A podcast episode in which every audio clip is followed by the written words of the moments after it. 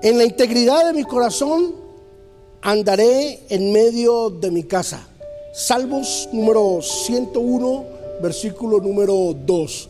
Hoy vamos a hablar sobre caminando en rectitud.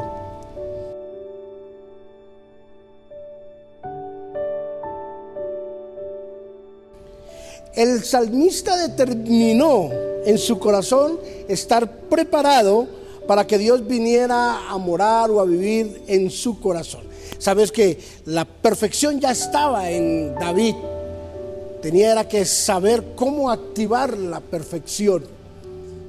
Y decía, yo sé que tú estás conmigo. Y si tú estás conmigo, la perfección está en mí porque Dios es la perfección.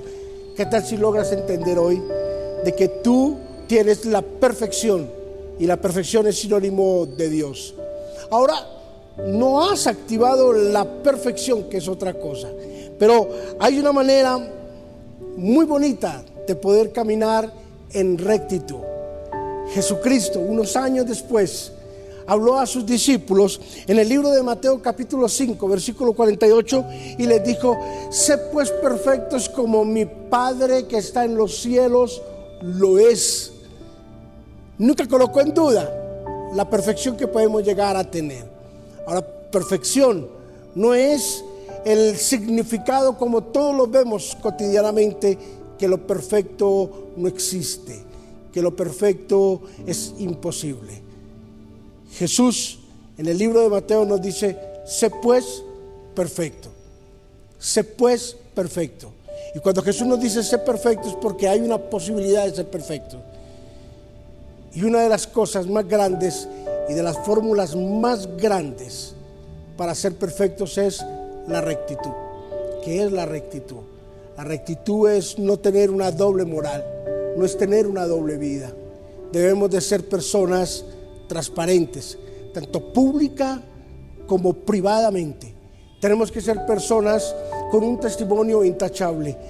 Le predicaba a la iglesia en días pasados que somos como libros abiertos, que nuestras vidas pueden ser leídas, que nuestras vidas pueden ser expuestas, porque estamos viviendo en medio de una rectitud.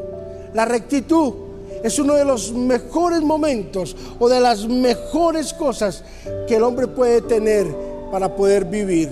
Así es de que cuando caminamos en rectitud, cuando caminamos en honestidad, cuando caminamos en integridad, podemos ver la bendición de Dios de una forma maravillosa. Hoy quiero animarte para que tú seas el mismo, tanto público como privadamente, para que toda la gente pueda tener de ti un excelente concepto.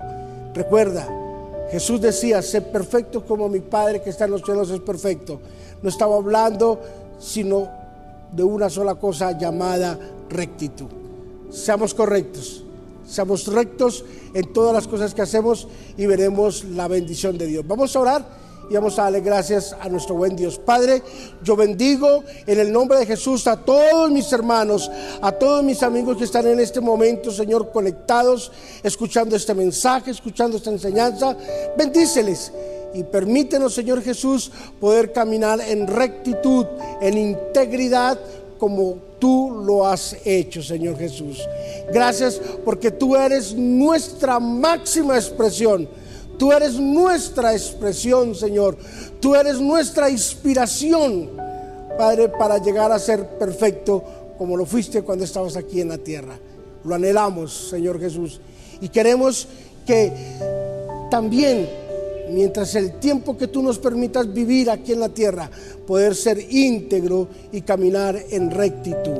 En Cristo Jesús, amén y amén. Recuerda, tenemos que comenzar a caminar en rectitud, tanto privado como públicamente. Dios les bendiga.